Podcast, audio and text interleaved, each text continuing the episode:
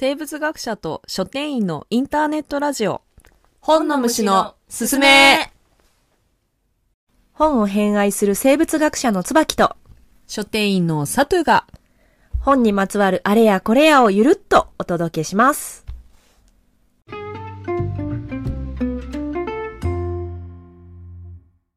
日は珍しく恋バナ福田恒有さんの私の恋愛教室という本について紹介したいと思います。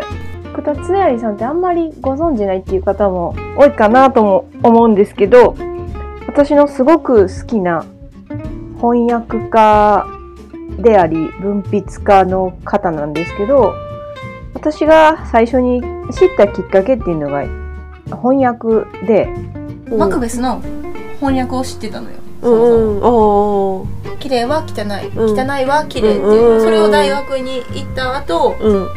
なんかの授業かなんかで「There is foul, foul is fair」っていうのを読んだ時に、うん。わあこれ言い踏んでたんやみたいな、うん。そこをさ、うん。ちゃんとこの意味同士がさ重複うん。が薄いというか、うんうん。概念の重複が薄い中でギリギリ成り立たせるってすごい芸やなと思って、うんうんうんうんうん翻訳者の芸だよねって興奮したのの最初の鮮烈なインパクトを残したのがうんうん私福田恒有さん、ああなんかあの本当にちょっとあの無知であれなんですけどその福田さんのこと全然存じ上げなかったんですけど、私うんうんうん。結構そのシェイクスピアのあの有名な著書とか、うんうんもう本当にもうあそうそうもうさまざまなあの翻訳にもただ携わってらっしゃるよそうねね。あのねイギリス文学だけじゃなくて、うん。海と老人とかアメリカのね。うん。うんうん、老人と海じゃなくて？老人と海やちょいちょい、うん、ごめん。老人と海ヘミングウェイやね、ヘミングウェイとか。なんか人間の生き方ものの考え方とか、うんうんうん。うん私の幸福論とかなんかきあの言われてみたらあのあー知ってるってご著書がいっぱいある。なんかやっぱりそういうさ言語の違う価値観の狭間で揺れ動いてきて、こううん。磨かれた価値観やなんやなっていうのがいろいろあって、うん。あのすごく好きなんですよね昔から。うん。うんでその中で私が一種のとうんなんか最高到達点というか白尾というかとして思うのが、まあ、時代にそぐわない点は多々ありつつも、私の恋愛講座？違う。あそれも有名な本やんな。恋愛教室じゃなかったっけ？確かなんか確かそうな私の恋愛教室。うん。あれはもうなんか日本人がさうん。感じる愛だのなんだのうん。に対する違和感をこうズバリ言い当ててる名著だと思うんですよあね。ーちくま文庫から出てるみたいですね。うんうん。まだ手にあ入るのもしかしてちょっと絶版になってる予感がしますねこれ。辛いね。ちくま文庫から2009年に出てたみたいなんですけどもしかしたらちょっとでもすごくね有名な本ですよね。タイトルは結構知られそうてるですね。あ、うん。Kindle はあるみたい。あある。あよかったよかった。じゃあ紙じゃなければ手に入りそうですね。うんうんまずあのライター的な、うん。私物書きなんですけど、うんうん。その観点として、うん。まあこの時代の物書き全般に言えることですけど、うん。語彙が豊か。えごめん。そもそもさ福田さんってさなどれぐらいの世代の方なのかな？えー、っとね、ご存命の方？いやいやもう亡くなあ亡くならってらっしゃる。れてる。あ。えっと。1912年生まれ。じゃあえ94年に亡くなってらっしゃる。あでも結構長生きされてて。うんうんうんうん。っていうあの日本の、うんうん。まあ、一次大戦ぐらいに生まれはって、うん。まあ、戦後しもう私たちの時代とそんなにまあ感覚的には変わらないぐらいうのんうんうん。94年まで生うんきられたっうんうんていう生き抜いたっていう方ですね。うんうん。この人のなんかやっぱりシェイクスピアの名役っていうのは結構有有名でうん。あの綺麗は汚い汚いは綺麗うんうんっていうのはもうその代表なんですけど、うんうん。シェイクスピアってやっぱり韻の文学らしいんですね、韻を踏むっていう、うんうんそれを他の言語に訳するとまあ8割方死ぬみたいなうん。ことが言われるんですね。まあ当たり前じゃないですか、日あ本の洋楽とかもそうやもんね。あね韻をやっぱり踏むのが良いとうんうんなんかかっこいいっていうかんなんか素敵っていう。うんうんうんそういうのがでもね母国語じゃないとできないっていうかうん。当たり前のジレンマがあったり。うん。それをこうできるだけ近づけようっていうのをやるっていうのがまあ翻訳の涙ぐましい努力でありなんなんていうの？美しいところでもあるかなと私は思ったりするんだけど。うんうん。それを結構ややられやられてるまあみんなやってるとは思うんだけど、うん。特にそういう綺麗は汚いみたいなこうん。う名翻訳をたくさん残されてる。名翻訳をそうされてる方で、私は結構その感銘を受けたりしたんですけど。うんうんその方がやっぱりそのアラビア語を私今勉強してたりするんですけどうん。その中でやっぱりアラビア語ってイスラーム教の窓口というか神の言葉を語る言語だったりして、アラビア語を学ぶっていうのはかなりイスラーム教を学ぶっていうのに近いなってすごい強く感じるんですよね。うんうんうん。例えばえっ、とクラーン。うん。コーラン。あコーランクラウンっていう クラーンっていう。なんかがあの基礎単語に入ってるっていうのはもちろんうん。タコは信心。神を敬う心。うんタコはうんっていうのがうん基礎単語に入ってたりするんですよ。日本語を学ぶ基礎単語に絶対信じて絶入らないよ、ね、対入らないし多分ねなんか概念自体がイコールじゃ多分。全然ない。あそうやな。そうやな。うん。まあそういうさやっぱりもうすごい困難を伴うわけじゃない。うん。異言語に訳すっていうのは、うんうんそん中でさしかも韻を踏めとかさ言葉の意味を失わずさもう無理高無理等すぎる。無理ゲーオブ無理ゲーやん、うん。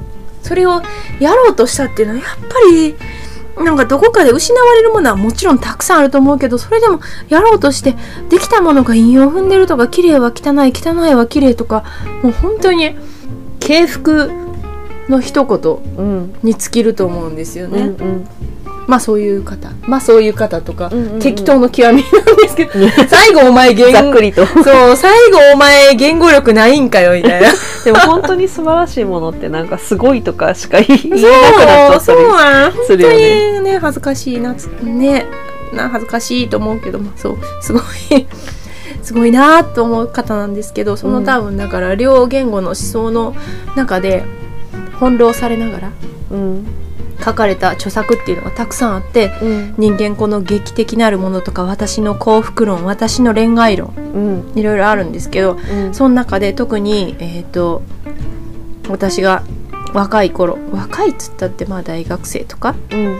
の頃に影響を受けた私の恋愛論についてちょっとお話ししようかなと思いました。はいあのあのあのあのあのあのすごく本題に行くその直前にちょっと一個だけあのお迂回してもいい？あもちろん。1個も2個も3個も。うん。あの福田さんっていうこあの方存じ上げないかったんやけど、うんうん。あのもう一人あの翻訳者でうんうんうん超有名な方で柴田元幸さんっていう方がいらっしゃるんですけどほなんかもう英米文学う、うんうん、のなんか有名な翻訳とか大体柴田さんの名前あるんちゃうかなっていうような、うん、あの方であのえっ、とモンキーってあの文芸誌があ。るんですけどなんかまあ大体お猿さんの油絵みたいな感じのイラストが表紙になってるうん。あの文芸誌があるんです。まあそのあの編集長かな？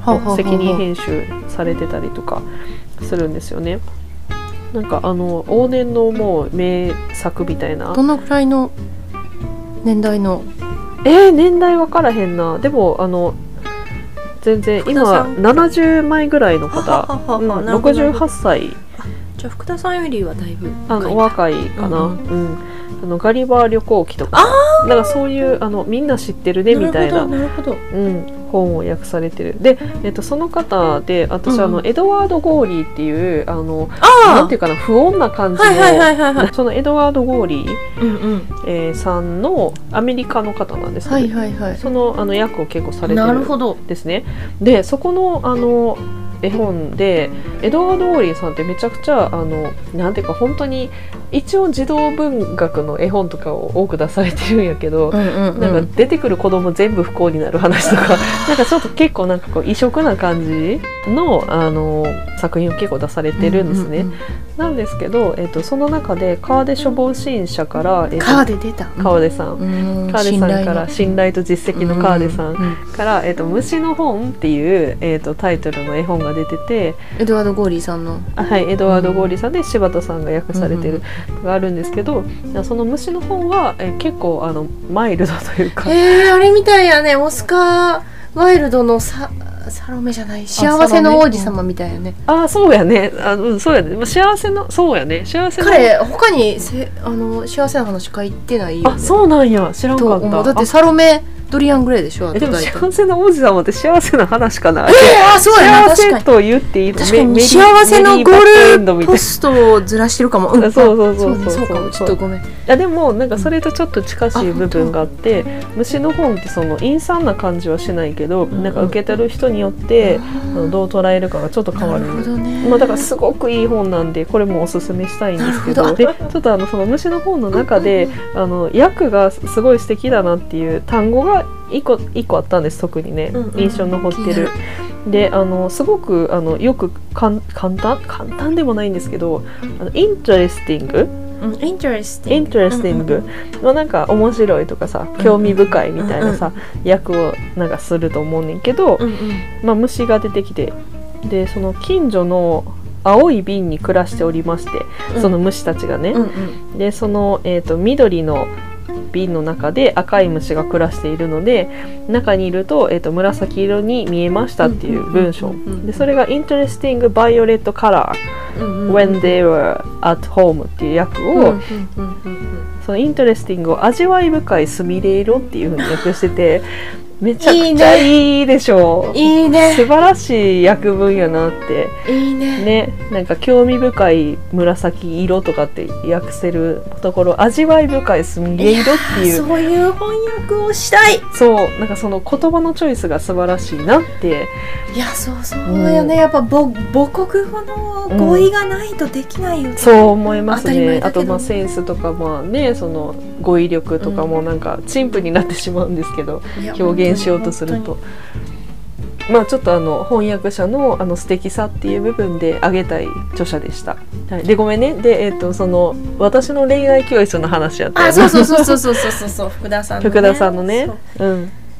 彼はそのやっぱりいろんなさ日本の文学で欧米文学に触れてきた人なわけで,、でその多分立体的な違いっていうかさうん。平面的なこうこれはこうこれとこう違うからこうなんだって誰かが評論家が言ったような違いでなくて文学者が描くような形での男と女の関係っていうか、うんうんうんそういうのを多分すごい感じてこられたうん。人なんやと思うんうんだよね。それはやっぱり想像できるん。じゃない私たちがさこうキリスト教圏では男と女は1対1で愛し合ってうん。でそれで夫婦を作ってうん不実はしませんとか言われてもさ立体感がないやん。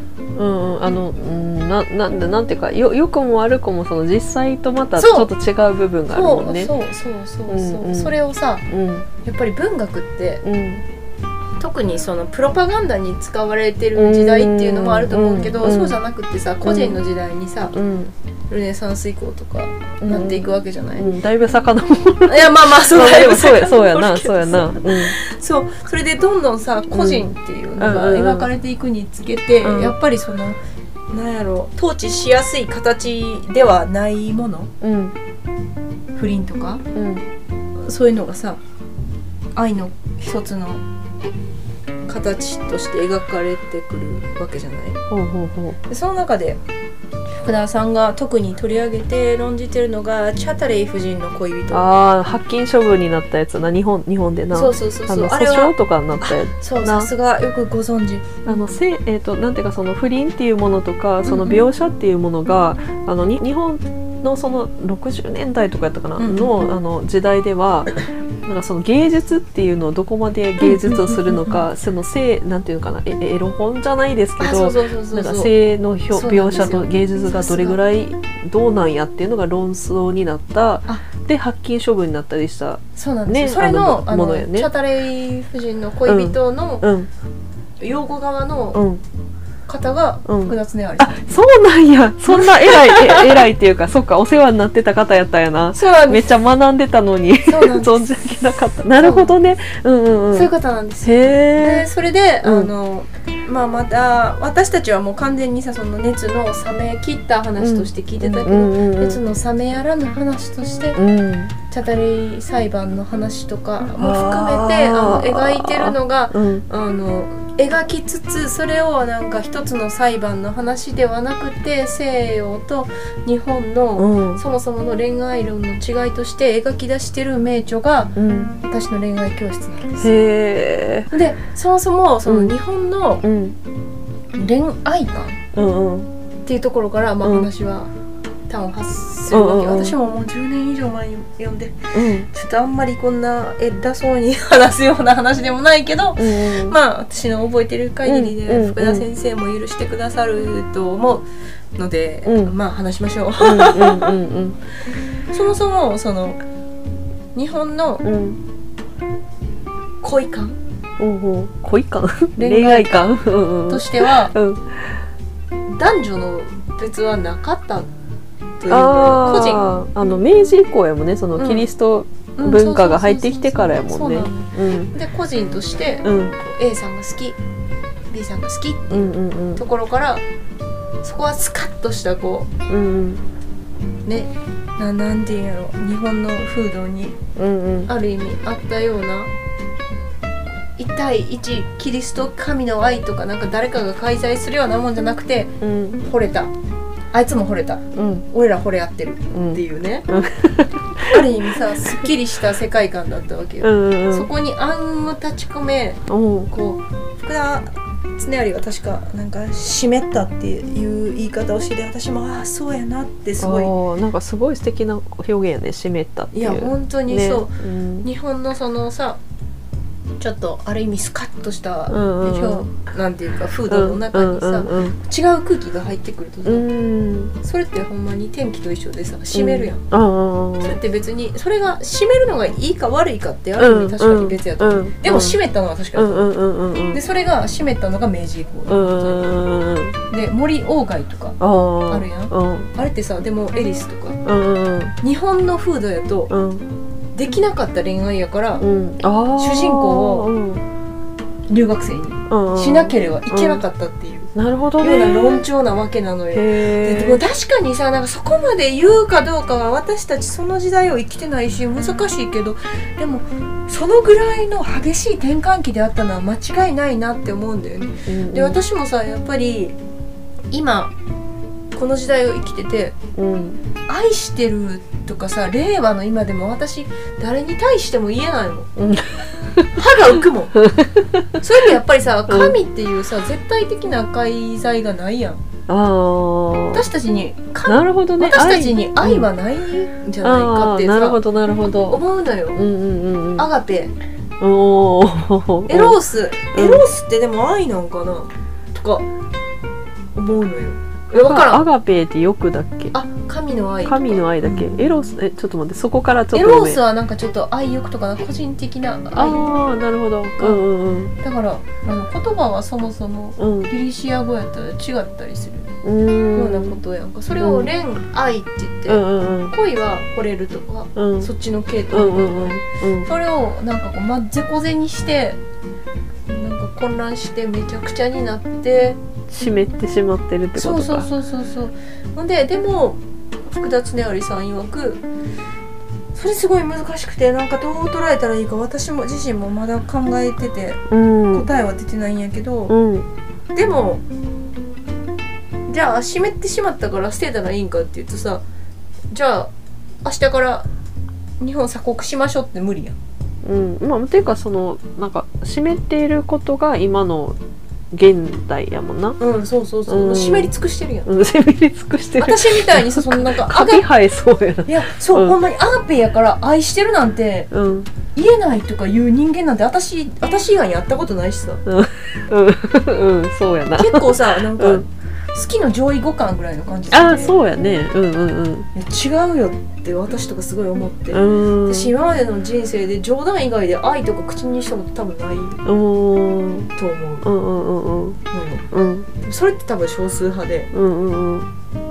そういうなんか物事深く考えてるからってこともあるかもしれんな。そのエロスとかアガペとかさ。まあそうかもしれないねなんかそのまあまあもちろんその愛とは何だろうみたいなことを考えはする人多いやろうけどなんかそれがさ歴史的経そうそうそうそうとというのを踏まえて考える人ってそんなに多くはないと思うから。うん。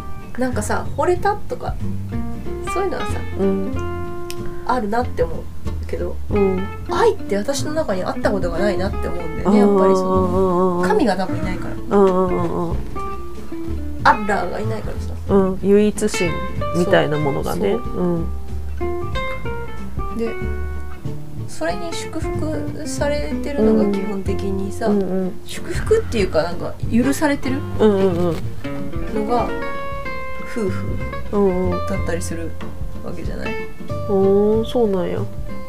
宗教的なね、うんうんうん。意味で、うん。意味というか。うん。その私の恋愛教室で福田恒有さんが言っててうんうん。ああなるほどと思ったのが、うんうん。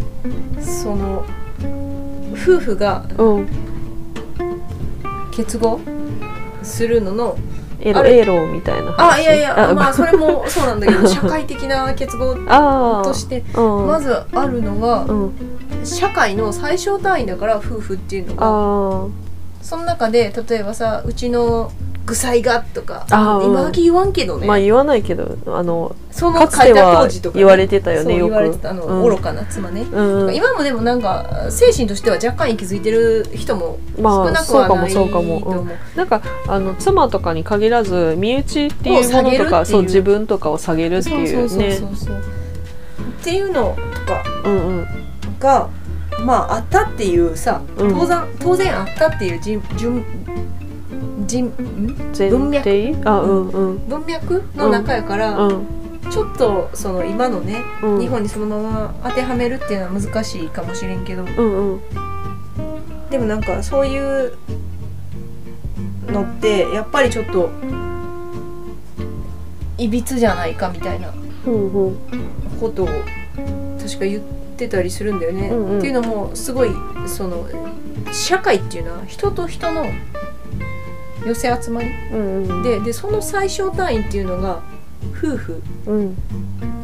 あの好き合って一緒にいる人たちだっていううん。ある意味ちょっとユートピアチックな話でもあるんだけど。うん。ロマンチックかも。うん。うん。で会ってほしいみたいな。うんうん。えそれは福田さんがそう主張してるはるって私こと？の恋愛教室。結構ねだからへえその現代の私たちにも胸を打つところもあったりその恋の上位互換として愛してるとかいう意味を考えさせられたりとかうんする部分でもすごくあるんだよね。うんうんででもすごい不思議だなって思ったりするのは最初はその男も女もなく個人として愛し合っていた江戸時代みたいな話で始まるのに最後は男と女しかいなくなる話ではあるんだよね。なるほどね。それがだからまあまあ時代のね制約っていうか時代としてある意味別に不自然なことではないんかもしれんけどうん。それはちょっとなんか今の私たちが読むとちょっとなんかへえ最初なんか男でも女でもない私みたいなのがいたのに男か女の私しかいなくなったみたいな。ああ違和感はあったりはする。でも、どね。でもなんうんうん。かやっぱりその、今のなんか愛してるよみたいなうん。のに対してこう違和感があるっていうのに対してはやっぱり一定のなんやろう理解というかを得るのにはすごい適した良い本だと思うし福田恒有さんのうん役は私すごい好きですね。へえうんうんうんうんうんっていうのなるほどね。まあだからそのあの年代的なそのちょっとなんていうかなんていうのかなえっ、と夫婦とかその恋愛とか特に愛っていうものに対しての捉え方の違いっていうものは、まあ、入ってるけどうんでも普遍的にちょっとこうなんていうかと取り入れたい部分が結構ある本っていう感じ。感じかな？うん。だね。そうね、うん、そう思ったすうんうんうんうんうん。なんか言葉にするっていうのはすごいたやすいことやけどそれによって固定化されちゃうから、うんうんうんいろんなことが。うんうんうーんとそこまでそのはっきりこうあの深く物事を突き詰めて考えてなくても、うん。あの愛してるって言葉はそもそもほら輸入されたもともと概念っていうのはうんうんうん共通認識としてあるかもね。だからまあた単純にさその愛してるってなんかアメリカの人とかがさ「I love you, I love you」ってさ挨拶のように言うのと違って、お重さがあるとか照れくささがあるとかさ、うんうんうんうん。そういうぐらいの話では結構なんかこうななんかああうん分かる分かるっていうなんかふうに思う気がするな。やっぱりその同じ言語内で表現できる幅うん深みってうん当たり前ですけど限られると思うんですね。うんうんでそれを同じ違うな違う言語を輸入したらドンと広がるんですよ。うんうんうんそれって間違いなくて愛とかも多分その類やと思うんですよ。うんうんうんでもそれってはっきり輸入できたものなんだろうかと思うんですよ。椅子とか小麦とかうんみたいにうんうん多分違うんですよね。うんだから日本人的にちゃんと練り直して日本人日本人って言わないですけど日本言語に一番そぐ気持ちいい形で訳せないまま例えばなんかあれじゃないですか今ちょっと英語やったら分かって当然みたいなさ横文字の使い方とかって今若干あったりうん。するじゃないですか。それが行き過ぎると結構愛になるかなって私思うんですよ。うんというのは？わわけわからんままみんな使うからまあえっかこれでみたいな。ああなんかよくわからんままコンセンサスとか使っちゃうみたいなこそうとかそう。そう、ん。別になんか全部定義づける必要もないんじゃないけど、うんじゃあこのままでいいの？みたいなさ。うんうん。なんかそもそもそのなんかあ、うん、なんていうのかな愛とは何だろうみたいな話は考えるかもしれないけどうん。なんかそもそも愛って言葉って輸入された言葉だよなとかでだとするとその愛っていうものはあの今の時代のこうなんていうの欧米の文化をすごい吸収した私たちでもそういうものはもしかしてないのかなとかなんかそこまであの考えた上でじゃあ、えっと自分が使ってる「愛してるよ」って言葉ってどういう風なあーところが出てきてるんだろうってなんかそういうことをちょっと考え直すあの一つのきっかけになるかもしれないですねその本はね。そうですねうんなんか今サトゥがまとめてくれるのを聞いてそこまで考え直す必要あるんかなって逆に冷静に思ったんですけど そうですね。まあでもなんかそういうことを一つ一つについてすごい深く探求してあの考えるってとこがやっぱなんか研究者っぽいというとなんかちょっと一括りにしてしまいますけどしなんかこう椿さんのなんかこう面白いところというか interesting？味わい深いとこだななんてちょっと友人としては思いますね。いやありがとうございますそう言ってもらえると、まあそんな感じでちょっとあの今回はちょっとお酒を飲みつつそうなんですよ飲むとやっぱり愛とか恋とか語りたくなるっていうのはある意味バンコク共通かもしれなですねないのかもしれませんね。ちょっとちょっとこういろいろその本をあの絡めてあの語ってみましたそ。んな感じですはい。じゃあまたあの次回もあの楽しみにしていただけると幸いです。幸いです良い読書体験を。良い読書体験を。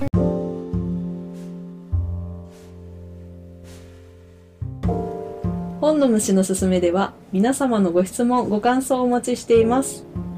取り上げてほしいトピックも随時募集中です。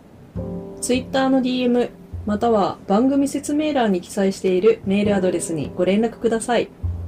本の虫のすすめは毎週金曜日17時に配信しています。